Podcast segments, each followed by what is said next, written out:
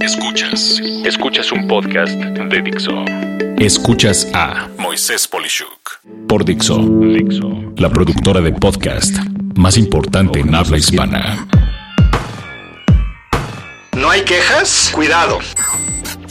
Estás en un restaurante, los meseros atienden mal y de malas, la comida llega fría o mal preparada. Las personas no se quejan. No se quejan.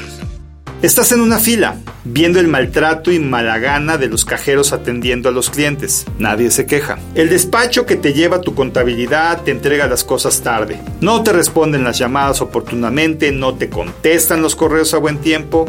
No te quejas. Puedes pensar en estos tres casos de un montón más que podría comentar, que las cosas, podríamos decir, así son, que todos están así acostumbrados. No puedes estar más equivocado en especial si alguna de estas opciones te aplica a ti o a tu negocio. En los tres casos anteriores, cuando ya no hay quejas, cuando a nadie le importa decirte nada, es cuando podemos anticipar la muerte de tu negocio. Todas esas personas dejarán de ser tus clientes, y eso para siempre. El simple hecho de no quejarse no implica que son aguantadores. Muy probablemente alguna vez se quejaron, pero no hubo respuesta. Y como consecuencia estás presenciando tal vez la última vez que tienen que ver contigo o con tu negocio. Déjame te explico. A nadie le gusta que lo maltraten. A nadie le gusta que no le hagan caso.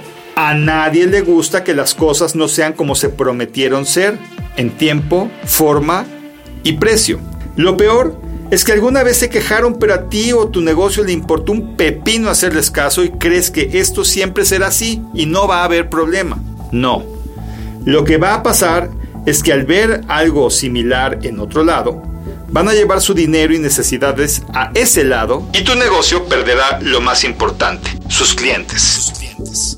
Escuchas a Moisés Polishuk. A todo esto puedes preguntarte entonces, ¿qué significa una queja? Muy simple, es una llamada de atención a un proceso del negocio que no sirve o ya no es adecuado. Lo más importante cuando se tiene una queja es entenderla, atenderla y aprender de ella. Así de fácil.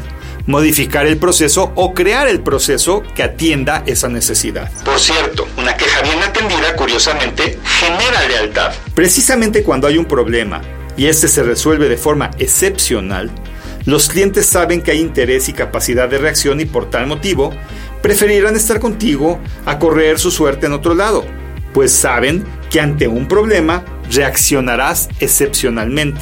Ganas confianza. Por lo anterior, si no tienes un mecanismo para conocer y atender las quejas aceleradamente, preocúpate por hacerlo. Responde a ellas reactivamente corrige tus procesos y haz que las cosas pasen, pues si no cuidas a tus clientes, serán de alguien más y muy rápido. Soy Moisés Polishuk y agradezco que me hayas escuchado. Hasta la próxima. Dixo presentó a Moisés Polishuk